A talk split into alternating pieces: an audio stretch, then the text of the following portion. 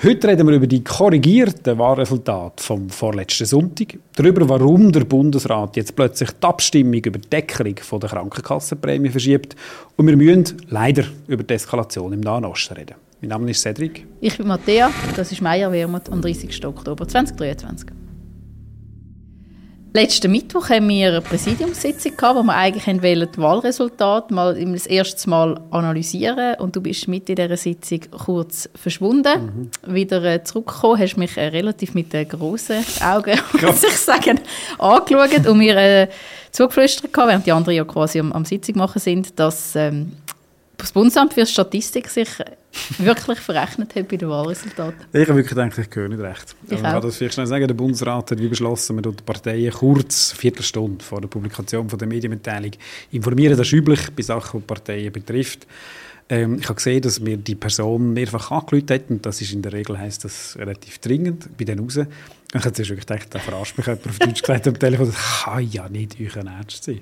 Ich habe nachher gemeint, du verarschst Ja, wirklich. Und ich habe dann auch Mühe, ich gebe zu, ich muss ich glaube bei allen Präsidiumsmitgliedern entschuldigen. Ich habe glaube wirklich die Sitzung dann äh, emotional gestört, weil ich bin wirklich nicht mehr dabei gewesen. Das hast du wirklich. Aber das ist schon völlig legitim. ja, ich weiss nicht. Ich wirklich gedacht, was soll, das, was soll das jetzt? Was machen wir jetzt mit dem?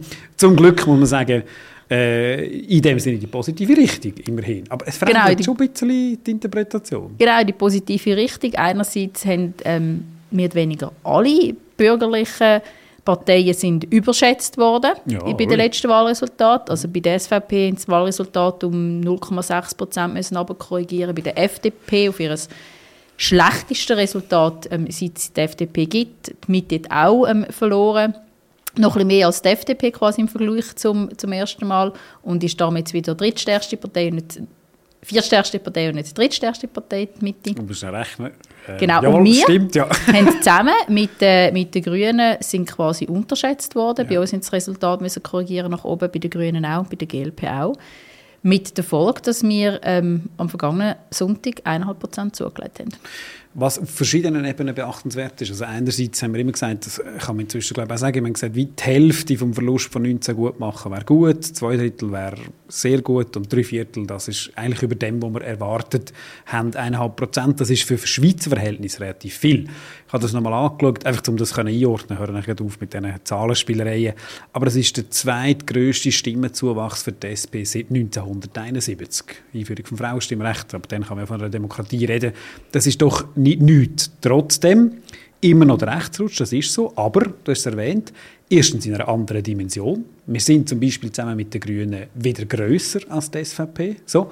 Und relativ dramatisch finde ich das Resultat, du hast es erwähnt, für die Partei, die sich auf Deutsch gesagt der SVP eigentlich äh, an den Hals geschmissen hat in diesem Wahlkampf, der FDP, das ist äh, absolut verheerend, äh, wie, das, wie das bei denen aussieht.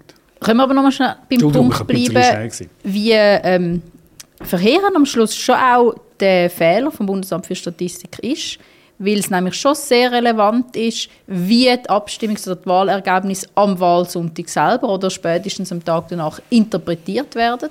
Und dadurch, dass schon die Hochrechnung nach dem Wahlsonntag massiv zugunsten von der SVP ausgefallen ja, sind, im Stil, was ist die Zwischenzeitlichkeit, die SVP holt über 30 Prozent, ähm, historischen Erfolg für, für die Rechten, ähm, und man das dann nach dies noch korrigieren ist eigentlich der, der Tenor, wer Wahlsiegerin ist, wer Wahlverliererin ähm, von dem Wahlsonntag ist, ist geleitet worden. Und das ja. lässt sich auch im Nachhinein auch am Mittwoch nicht mehr groß korrigieren. Schwierig auf jeden Fall. Also das ist das ja, wo, wo uns schon letzten Montag beschäftigt hat, wie ja schon zwischen dem Unterschied von den sogenannten Hochrechnungen, haben wir das letzte Mal diskutiert, und dem realen Resultat Phase 1 groß war. Jetzt ist er entsprechend, entsprechend noch grösser.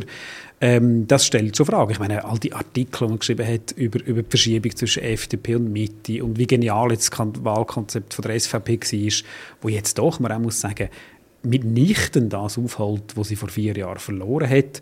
Die Interpretation ist schon mal eine andere. Man kann nicht sagen, es hat nicht eine Korrektur gegeben vom Wahlergebnis 19. Das ist so, von dieser, von dieser Klimawahl vor allem, aber lange nicht in dem Ausmaß, äh, wie man das erwartet hat. Und vor allem, klar, man kann sagen, es hat einen Rechtsrutsch gegeben und der tut auch weh, den werden wir auch im Parlament spüren. Das werden wir auch da dem Tag oder an dem, in dem Podcast noch einige Male müssen diskutieren dann anhand von, von Entscheid vom Parlament. Aber man kann halt auch sagen, das Thema, das die SVP gesetzt hat, Zuwanderung, ist nicht, offensichtlich ja. nicht das einzige Thema gewesen, das ja. die Menschen Naturen bewegt hat. Wir haben ja relativ stark darauf gesetzt, dass es mehr Prämienentlastung braucht, dass man über Klimaschutz redet, über Gleichstellung. Das hat ebenso die Leute ganz offensichtlich ähm, an Turnen bewegt, ähm, die soziale Schweiz ähm, zu stärken. Du hast es vorhin gesagt, mit einem sehr grossen Zuwachs auch für uns. Nicht, dass wir uns zufrieden geben, weil wir sind zwar zusammen mit den Grünen wieder stärker wie, wie, wie die SVP, aber wir haben nach wie vor äh, ein bürgerliches Parlament, das Entscheidungen wird fällen, wo wir müssen, werden korrigieren. Ja, und leider muss man sagen, was halt bleibt, trotz dieser korrigierten Wahlresultat, ist äh, die starke Sitzverschiebung. Die SVP hat in dem Proports Glück gehabt, nennt man das. Äh, neun Sitze sind es, glaube zusammen mit den Kleinparteien noch ein bisschen mehr. Wir haben in dem Sinne Pech gehabt, wir gewinnen nur zwei, obwohl eigentlich jetzt der Unterschied zwischen dem Zuwachs zwischen ihnen und uns nicht mehr so wahnsinnig gross ist. Und das wird sich halt auswirken, weil anhand von dieser Sitzverteilung berechnen wir die sogenannte Repräsentation in den Kommissionen, also in den Arbeitsgruppen, wo alles vorbesprechen.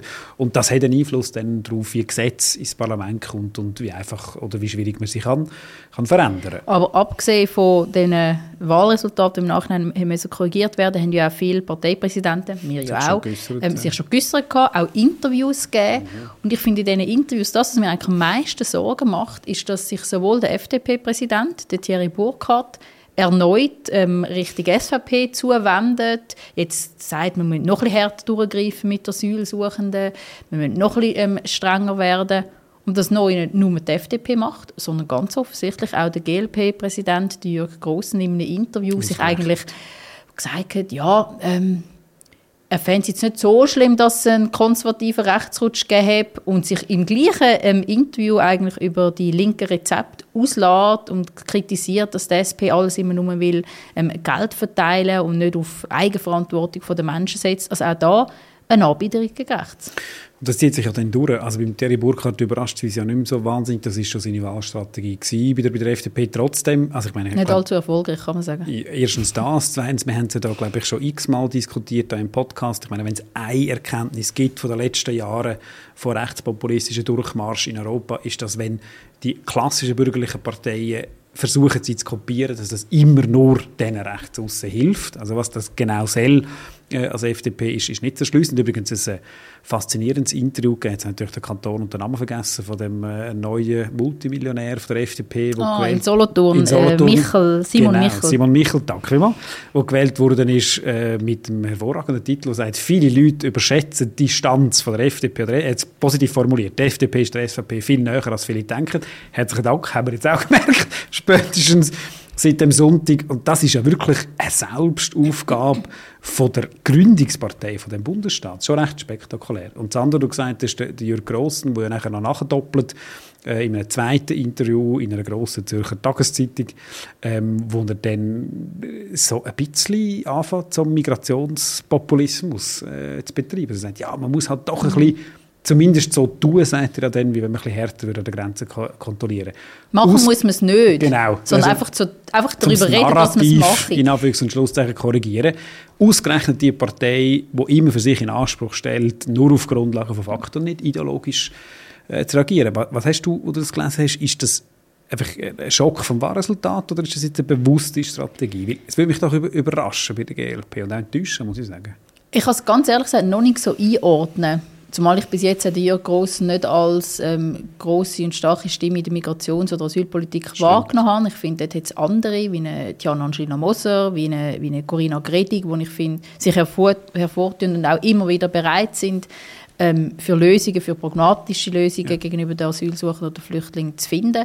Darum erstaunt mich bis zu besorgt mich das Interview vom, vom GLP-Präsidenten schon sehr, weil, wie du sagst, oder, es geht so in eine Richtung, so, man muss jetzt quasi eigentlich einfach ein bisschen das, vielleicht ein bisschen freundlicher nachreden, was die SVP eigentlich mhm. die ganze Zeit schon sagt, anstatt dass man sagt, hey, nein, die SVP überschreitet gerade in der Migration, gerade in der Asylpolitik die ganze Zeit rote Linie, was die Menschenwürde anbelangt. Jetzt müssen wir sicher nicht noch mehr Parteien haben, auch nicht Mitte-Parteien, die dem nachreden. Ich kann mich erinnern, es ist, kommt mir das Gleiche in den Sinn, das ist jetzt schon Jahrzehnte her, wahrscheinlich nicht gefühlt zehn Jahre, ich weiß gar nicht, wo die BDP gegründet wurde, ist, hat eine Sonntagszeitung ein ganz witziges Spiel gemacht. Sie haben Grafikbüros gefragt, wie die Plakate könnten aussehen von der Abspaltung von der SVP und eins ist Bluben im Bild oben, ich weiß gar nicht, was drauf ist, der Spruch und ist war, das SVP-Plakat «Ausländer raus», Ausrufezeichen, und das BDP-Plakat «Ausländer raus, bitte». Und so ein bisschen so kommt es mir jetzt vor, oder was, die, was wir gehabt haben äh, in, den, in, den letzten, in den letzten drei Tagen. Und da hoffe ich schon, äh, dass das den bürgerlichen Parteien auch bewusst wird. Oder es ist immer der Vorwurf, der an uns kommt, ihr würdet Migrationspolitik vernachlässigen. Das, was man wirklich muss, äh, muss diskutieren sind die realen Herausforderungen, die eine Veränderung von der Gesellschaft mit sich bringt. Ja, aber das sind Krankenkassenprämien, das sind Mieten, das ist die Frage von Jobchancen, das ist die Frage von mir aus, wie baut man Dörfer etc., wer kann wo, in welcher Fläche wohnt man, wie tut man den ökologischen Fußabdruck reduzieren. Aber wenn man das einfach versucht zu sagen, es sind halt einfach die Schuld, die kommen, dann werden wir am Schluss erstens ist es absurd und zweitens werden wir am Schluss nie zu einer Lösung kommen. Das ist das eine. Das andere finde ich aber auch, oder? wir haben jetzt im ganzen Wahlkampf immer den Vorwurf ähm, gehört, ihr tabuisiert das mhm. Thema Zuwanderung, ihr wollt nicht dieser Diskussion stellen. Doch, wir stellen uns dieser Diskussion, aber nur, weil wir nicht sagen, es braucht mehr Härte gegenüber den Menschen, die alles verloren haben heisst nicht, dass wir uns die Diskussion verweigern. Das ist schon noch krass. Aber das es wird ist, immer so ja. gelesen, oder? Das ist schon, vor allem, wenn du schaust, in der, in der Staatspolitischen Kommission, die zuständig ist für die Migrationsfragen, sind wir beide nicht dabei, äh, hat man in den letzten Jahren tatsächlich verschiedene, zugegebenermaßen kleine Reformen vom Ausländer- und vom Asylrecht durchgebracht, wo zum Beispiel den Status von Leuten verbessert, die in die Armut äh, abrutschen, damit sie weniger schnell können ausgeschafft werden. Das heißt, man hat dort Sachen gemacht, aber weil das nicht in die Richtung von der SVP ja. geht, dürfen dann gleich Journalistinnen und Journalisten sagen, ja, sie tabuisieren es, was sie damit meinen, sie sind nicht bereit, nach rechts zu rutschen. Und das finde ich schon krass, dass sich das als Interpretationsschema so breit durchgesetzt hat. Es gibt zum Glück auch noch eine zweite Partei, die ähm, nicht nach rechts gerutscht ist und sich auch nicht ah, bei der Asylpolitik äh, in die Richtung Stimmt. bewegt. Die Grünen, Jawohl. unsere ähm, Verbündeten, die am Freitag, Samstag ganz offensichtlich schwierige oder lange Diskussionen hatten bei der Frage, ob sie für den Bundesrat ähm, ja. kandidieren Und sie haben sich jetzt entschieden, sie kandidieren. Ich glaube, bis nächsten Freitag oder so können Kandidaturen eingereicht werden. Aber, und das haben sie auch relativ deutlich gesagt, sie kandidieren nicht gegen die SP, also nicht auf den SP-Sitz, sondern auf die FDP, wo sie sagen, übervertreten sind. Ich war ein bisschen überrascht im ersten Moment. Wir können glaube ich offen sagen, wir sind in dem Sinne nicht vorbereitet auf den Entscheid. Die Grünen haben den Entscheid selber gefällt und uns kurz vorher informiert, bevor die Medienkonferenz äh, war überrascht gewesen, weil eigentlich die Ansage relativ deutlich war, dass man für sich selber die 10%-Hürde setzt. Das hat die Fraktionspräsidentin mal gesagt. Ich finde, man darf in der Politik immer eine Interpretation und eine Situation anders einschätzen. Und das haben sie jetzt gemacht. Ähm, trotzdem müssen wir das in der Fraktion nochmal neu diskutieren. Es ist nicht ganz einfach, ehrlich gesagt, in dieser Ausgangslage, äh, dass, dass das wirklich eine Chance haben könnte. Da muss relativ viel Bereitschaft auf bürgerlicher Seite da sein. Ich finde, was aber sehr für die Überlegung spricht, ist, was wir vorher schon diskutiert haben, was völlig unterdebattiert ist in der letzten Woche, ist, die Grünen haben zwar ja Sitz verloren, sind aber deutlich stärker immer noch als 15 und haben die Kapitalverlust und wer sicher nicht mehr Anspruch hat auf zwei Sitze, das ist die FDP. Und auf dort drauf den Finger zu legen und zu sagen, hey, das geht eigentlich so nicht, das ist absolut berechtigt.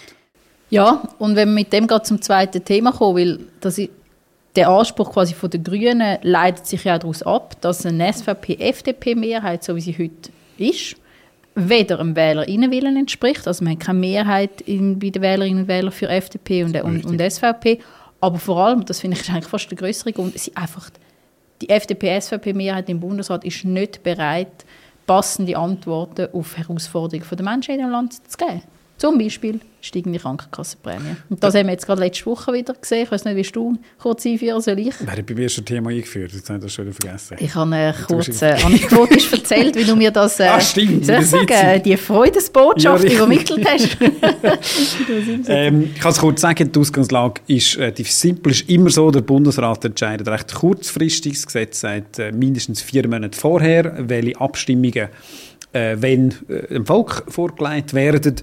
Äh, man kann offen sagen, es ist in der Zeitung gestanden, wir sind in den letzten Wochen, vor allem du, äh, beschäftigt gewesen, die Vorbereitungen zu treffen, insbesondere für unsere Prämienverbilligungsinitiative, die die Prämienlast deckeln für die Bevölkerung bei maximal 10% vom äh, Haushaltseinkommen. Wir sind auch schon angefragt worden, für das berühmte Bundesbüchlein den Text zu machen. Wir haben, glaube sogar abgegeben. Wir müssen abgeben. Wir müssen abgeben, entsprechend. Und dann Überraschend, niemand hat mit dem gerechnet, entscheidet der Bundesrat offenbar relativ spontan in einer Sitzung, Planung zu ändern. Neu werden wir am ersten Abstimmungstermin im nächsten Jahr nicht über gesundheitspolitische oder Kaufkraftvorlagen, also schon, aber äh, diskutieren, sondern über zwei Volksinitiativen. Eine von den Jungfreisinnigen zur Erhöhung vom Rentenalter und eine von den Gewerkschaften zur 13. AV-Rente. Und wir vermuten, das könnte einen Grund haben. Das sind äh, Tricksereien dahinter, ganz klar. Aber ich würde zuerst gerne noch schnell vorausschicken, wie es ähm, zu Abstimmungsterminen kommt. Ja, oder? Ich muss vielleicht sagen, normalerweise stimmen wir viermal im Jahr über ähm, Initiativen, über Referenden, über Gesetzesvorlagen ab. Im Wahljahr ist es so, dass, man im Se dass eigentlich der Septembertermin wegfällt und der Novembertermin in der Regel auch. Genau. Weil es quasi so ein Usus ist, dass man nicht zu näher zum Wahltermin über irgendwelche Abstimmungsvorlagen kann diskutieren kann, wie das gewisse Parteien einen Vorteil gibt und anderen einen Nachteil. Das heisst, wir haben in diesem Jahr eigentlich nur im Sommer, im Juni, einen Abstimmungstermin gehabt. Im Winter ist auch ähm, gestrichen worden, weil wir zu wenige Geschäfte hatten, die parat sind. Mit der Folge, dass wir eigentlich immer nach einem Wahljahr eine Ladung an Abstimmungen, Vorlagen vor uns herschieben. Und das ist nächstes Jahr der Fall.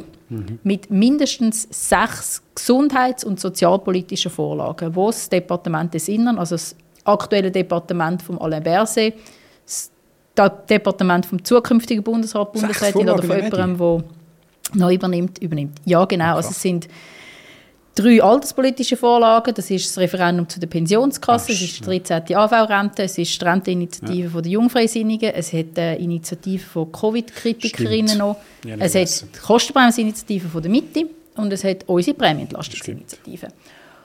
Und dann ist es so, dass eigentlich auch gerade bei Volksinitiativen noch so Fristen hat, die man innerhalb von 10 Monaten, respektive einem Wahljahr innerhalb von, glaube 16 Monaten oder 18 Monaten nach Abstimmung im Parlament vor das Volk gebracht werden. Also wir haben dort bei beiden einverstanden Spielraum.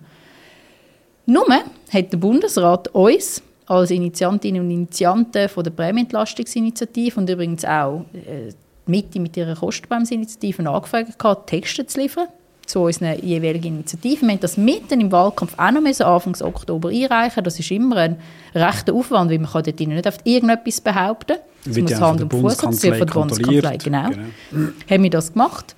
Die Initianten von der 13. AV-Rente nicht, sind nicht angefragt worden. Und dann sind wir logischerweise davon ausgegangen, das wird der nächste ja, Abstimmungstermin, weil die müssen ja jetzt ein Abstimmungsbüchlein vorbereiten. Und jetzt, letzte Woche, die Kehrtwende, wo wirklich ganz klar ist, da steht eine Trickserei dahinter. Die Initiantinnen und Initianten von der 13. AV-Rente müssen jetzt innerhalb von ein paar wenigen Tagen ihren Text liefern. Also völlig unsauber am Schluss auch. Das dauert zwischen mehrere das Wochen. Kann, kann man in der Regel mehrere Wochen bis Monate hat man Zeit für das. Also sprich, es gibt Ideen von rechter Seite dahinter, warum sie die Prämienentlastungsinitiativen nicht wenn im März zur Abstimmung bringen. Und das ist relativ offensichtlich, kann man sagen, weil wahrscheinlich, im, nicht wahrscheinlich, sondern im Januar ein ganz grosser Teil von der Bevölkerung die erste erhöhte Prämienrechnung für 2024 überkommt und dann man Angst hat, das würde, oder jetzt schon die Diskussion, die zeigt, die Krankenkassenprämie das wichtigste Thema bei der Schweizer Bevölkerung, würde beeinflussen. Was doch ein recht starkes Stück ist. Der Bundesrat sagt, ja, wir könnten eine Abstimmung verlieren, also verschieben wir sie.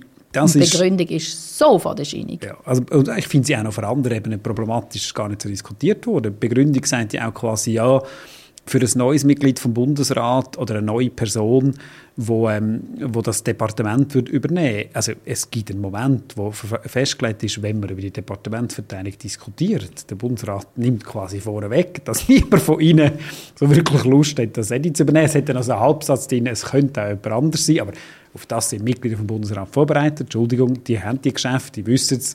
Wenn sie es würden wechseln, die, die schon drin sind, macht offenbar immer. Also, das kann doch nicht sein, dass nur weil sich einer oder eine ein bisschen besser muss einlesen muss, also der Bundesrat, der neue Bundesrat, der zuständig ist, sich ein bisschen besser muss einschaffen in, die, in das Dossier Prämienentlastung, verschieben wir den Abstimmungstermin und lassen die Leute noch ein länger, noch ein höhere Krankenkassenprämie zahlen. Ja, das, ist ja vor allem der Punkt. Wenn der Abstimmungstermin verschoben wird, heißt das, dass sich quasi die ganze Gesetzesgebung zu dieser Abstimmung auch wird verschieben, wenn sie, wenn sie angenommen wird. Weil der Bundesrat Angst hat vor dieser Abstimmung, dürfen die Leute ein bisschen länger ein bisschen mehr Krankenkassenprämie zahlen. Das ist eigentlich die knappe Zusammenfassung. Schon es ist wirklich eine rechte Trickserei, die Stand auch kommt, weil wir eine FDP-SVP-Mehrheit in dem Bundesrat ähm, haben. Nichtsdestotrotz können wir im März über die 13. AV-Rente abstimmen und auch da bin ich recht zuversichtlich, weil äh, die Leute wirklich die Nase voll haben, dass sie von ihrer Rente nicht leben können. Die Umfragen sind gut und auch die Reaktionen der ja. Leute auf der Straße. Wir wissen, die Abstimmungskämpfe in der Schweiz dann, dann immer anders. Ganz kurz noch, bevor wir zum letzten Thema gehen. Ja, das ist richtig, wir wählen auch noch eine Bundesrätin oder einen Bundesrat aus. Wir haben das nicht vergessen, werden das noch ausführlich diskutieren. Die Fraktion entscheidet bei uns am 25. November, am Samstagmorgen, sowohl über die Ticketgröße als auch über die Kandidierenden. Und äh, wir haben sicher noch ein bisschen Zeit, um dann zu schauen, wer könnte da für die SP im Bundesrat kommen. Genau. Kommen schon viele Mails über, du auch? Ja, ja. Immer wieder. Mit vielen Tipps. Bekommen wir auch viele Mails über, fast noch ein bisschen mehr, zu Recht finde ich auch aktuell, ja. von Menschen, die entrüstet, traurig, ohnmächtig sich fühlen gegenüber der Situation im Gazastreifen mhm. und im ganzen ähm, Nahen Osten, wo, wo, ja, wo zu Recht darauf hinweisen, dass einerseits nach wie vor Hamas hunderte von, von Geiseln in Gefangenschaft ähm, hat, die Angehörigen in Israel nicht wissen, was mit diesen Menschen passiert, was los ist, wie es ihnen geht, wie sie sie frei bekommen und gleichzeitig aber auch die unglaubliche Ohnmacht gegenüber dem Umstand, dass ja, über eine Million Kinder zum Beispiel keinen Zugang haben zu Trinkwasser, zu, zu Strom, zu einer angemessenen Gesundheitsversorgung. Die Menschen im Norden vom Gazastreifen von, von der israelischen Armee aufgerufen worden sind, in den Süden ähm, zu flüchten, ihr Zuhause zu verlassen, obwohl sie auch dort bombardiert werden. Also eine, eine riesige humanitäre Katastrophe, die jetzt aktuell im Gazastreifen vor sich geht. Und ja, ich kann nachvollziehen, mir sehr gleich geht, mit dem Elend gegenüber einfach ohnmächtig ist. Ich habe viele so, so Rückmeldungen auf allen, also per Mail, auf Instagram und anderen Orten zum Teil, ich will das kurz ausführen, auch sehr, sehr aggressiv. Und zwar, glaube ich, kommt es aus dem, was du angesprochen hast, aus, aus dieser Ohnmacht. Leute, die sagen, machen endlich etwas. Und ich kann das sehr gut verstehen. Ich will wirklich das betonen. Ähm, für das sind wir auch da, um, um Rückmeldungen entgegenzunehmen. Das einzige Problem ist, es geht uns nicht viel anders. Oder wir spüren die Ohnmacht genauso, obwohl wir Mitglieder sind vom Schweizer Parlament, obwohl wir das Co-Präsidium sind von der SP Schweiz, ist unser Einfluss sehr sehr beschränkt und wir versuchen zu machen, können wir nachher ausführen, auch mit der Fraktion, was wir können, aber ich kann die, die, die Wut und die Sorge äh, durchaus nachvollziehen, ich kann sie leider, und das ist das, was mir dann wehtut und manchmal schwierig macht, nicht befriedigend, mhm. nicht wirklich befriedigend beantworten. Letzte Woche hat äh, die UN-Generalversammlung äh, angefangen und es hat einen, einen Vorfall gegeben, also einen Vorfall, einen Entscheid, so muss man sagen, und vielleicht schnell muss rausnehmen. Es hat einen Resolutionsvorschlag gegeben, von mehreren arabischen Staaten, äh, wo kritisiert worden ist, weil Hamas nicht explizit erwähnt worden ist. Das ist aber offenbar Bedingung dafür gewesen, dass man dafür eine Forderung nach sofortiger Freilassung von der Geiseln einerseits, aber auch nach einem Waffenstillstand äh, durchbringen. Das ist mit einer klaren Mehrheit von 120 Staaten ähm, von der UN-Generalversammlung verabschiedet worden und vielleicht für ein paar Leute überraschend, ist zum Teil kritisiert worden. Die Schweiz hat im Unterschied zu vielen europäischen Sta Staaten dieser Resolution zugestimmt. Und ich meinte, das ist richtig. Man kann nicht mehr darüber hinweg schauen, das hat auch der Chefankläger vom, vom äh, Internationalen Strafgerichtshof gesagt, Geiselnahme und direkte Angriffe auf Zivilpersonen, wie es Hamas und die Terroristen gemacht haben, ist ein Kriegsverbrechen. Das ist so. Aber Zivilbevölkerung von medizinischer Versorgung, von Wasser, von Elektrizität abschneiden, äh, Bombardements äh, zu machen, wo wissentlich in Kauf nehmen, dass es sehr, sehr viele zivile Opfer gibt. Mhm. Auch das kann zumindest unter Umständen ein Kriegsverbrechen sein. Das geht auf jeden Fall aus humanitärer Perspektive nicht. Da geht man zu weit.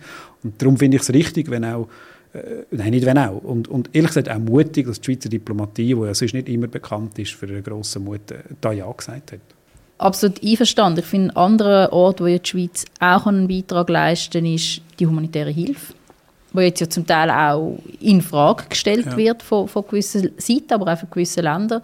Und es ist jetzt wirklich der absolut falsche Moment, wäre die humanitäre Hilfe in Gazastreifen einzustellen. Im Gegenteil, die muss jetzt erhöht werden. Logischerweise immer kontrolliert, dass nicht die Hamas-Profiteure davon sind, aber man, darf wirklich einfach nicht vergessen, es hat über eine Million Kinder in Not in, denen, in, in, dem Land. Es hat, das habe ich gelesen, es ist schockierend, irgendwie über 5000 Frauen, die in den nächsten 30 Tagen werden das Kind auf die Welt bringen, unter schrecklichsten Bedingungen müssen auf die Welt kommen. Da muss die Hilfe ausgebaut werden. Es kann nicht sein, dass Menschen hungern, keinen Zugang haben zu, zu medizinischer ähm, Notversorgung in einer Situation, wo sie auch nicht gewollt haben und wo sie auch nicht dafür können, dass sie jetzt in dieser Situation sind. Und ich glaube, wir müssen wirklich einerseits die humanitäre Hilfe ausbauen und andererseits, und das ist vielleicht auch einfach nur ein, ein hilfloser Appell, aber es gibt ja auf beiden Seiten, also sowohl in Israel wie auch in Palästina, Seiten, die auf den Frieden hinschaffen. Die sind leider werden die immer ein überhört, aber diese Seiten nicht stärken. Das Interessante ist ja, dass Debatten in, in Israel und übrigens auch im arabischen Raum zumindest teilweise sehr heftig geführt wird über einerseits die Verantwortung für das, was passiert ist und wie man jetzt mit dieser Situation muss umgehen und über auch die Zukunft. Ich habe äh, eine Umfrage gelesen aus dem Gazastreifen über das Wochenende, die gesagt hat, über 60 Prozent der Bevölkerung lehnt offenbar, scheint noch vor dem Terrorangriff gewesen, äh, die Hamas ab als, als Regime, getraut sich aber nicht, das öffentlich zu sagen. Und ein anderes sehr spannendes Interview vom ehemaligen Premierminister von Israel, Ehud Barak, wo, wo sehr heftig der Netanyahu auch angreift und sagt, er ist jemand, der nicht interessiert ist an einer, an einer Lösung. Er will auch keine Zwei-Staaten-Lösung, also die Lösung, dass es einen Staat Palästina und einen Staat Israel gibt. Und man muss aber langfristig unbedingt wieder äh, mit dieser Perspektive schaffen, weil das ist das Einzige, was würde ermöglichen, äh, irgendwie in absehbarer Zeit äh, Frieden zu schaffen im, im, im Nahen Osten. Und ich glaube, da kann die Schweiz auch eine Rolle spielen. Ich meine, da hat sie jetzt mal wirklich eine Stärke als mhm. im positiven Sinn neutraler Staat. Micheline Galmiret zum Beispiel, wo Jahrzehnte, jahrelang, Jahrzehnte ist übertrieben, aber jahrelang äh, an dieser Genfer Initiative geschaffen hat, wo genau versucht, den Weg aufzuzeigen, wie kommt man dort hin.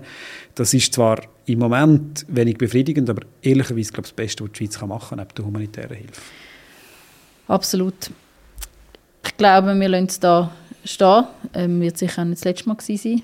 Nein. wo wir über das Thema müssen, ähm, reden Und ich habe vorschlagen, dass wir übergehen zu den Fragen. Warum willst du nicht im Bundesrat? Weil ich extrem gerne mit dir zusammen die äh, Partei führen, wir die besten Mitglieder haben und auch gestärkt aus den Wahlen gehen und wir wirklich noch einiges vorhaben auf dem Weg hin, Richtung mehr äh, sozialer Schweiz. Und auf das freue ich mich was machen gegen die tiefe Wahlbeteiligung? Glücklicherweise kann man sagen, dass die Wahlbeteiligung in der Schweiz sogar gestiegen ist äh, bei diesen, bei diesen Wahlen. Das ist äh, entsprechend richtig. Ich glaube, das ist wirklich Aufgabe äh, von der Parteien und von der Bevölkerung zusammen. Man muss aber auch sagen, in der Schweiz ist die Wahlbeteiligung nicht tief, wie sich die Leute nicht interessieren, sondern wie sie auch abstimmen können. Matteo, gibst du gerne Presseinterviews? Ja, ich glaube schon noch. Ich finde, Interviews ist so der Ort, wo man auch mal ein bisschen Zeit hat, einmal eine Antwort kann, ähm, ausführen kann es sind nicht immer alle, gleich, alle Fragen gleich, äh, wie nennen wir das, anspruchsvoll vielleicht oder intelligent, aber doch, ich mache es eigentlich gerne. Was macht eigentlich ein Bundeskanzler? Das ist eine gute Frage. Stellen wir uns ab und zu auch. Nein, im Ernst, der Bundeskanzler ist quasi der Chefsekretär vom Bundesrat. Er organisiert alles rund um den Bundesrat und er ist mit seinem Team ganz wichtig für die politische Recht. Die Durchführung von Wahlen und Abstimmungen ist auch bei ihm. Was unterscheidet die FDP von der SVP? Das freue ich mich auch immer mal wieder, weil äh, finanz- und wirtschaftspolitisch gehen schon lange Hand in Hand für Großkonzerne einher. Jetzt immer mehr auch in der Asyl- und Migrationspolitik. Der einzige Unterschied ist vielleicht noch die Gesellschaftspolitik, wo die FDP ein bisschen fortschrittlicher ist. Was war in den letzten Wochen das Anstrengendste? Gewesen? Ich finde schon der Wahlsonntag selber, das ist extrem nervenaufreibend. Wenn so die ersten Resultate von kleinen Aargauer Gemeinden eintreffen und man schon das Gefühl hat, man kann aus dem etwas ablesen, dann kehrt es während dem Tag zwei, drei Mal, wer jetzt wirklich vorwärts macht und wer nicht. Das ist emotional sehr anstrengend. Und wirklich auch recht ermüdend. Ich ja, merke es jetzt auch noch, es steckt einem schon noch ein bisschen Knochen, aber äh, Politik geht weiter, das Leben geht ja. weiter, die Podcasts gehen weiter. Schön, sind ihr das mal wieder mit dabei gewesen. Wenn ihr immer Kommentare oder Fragen habt, an meierwermut.spschweiz.ch oder in die Kommentarspalte. Auch diesen Podcast kann man nach der Wahl abonnieren, egal ob du hörst oder schaust. Wir sehen uns, wenn ihr Lust habt, in einer Woche wieder, hoffentlich nicht schon wieder mit neuen Wahlresultaten.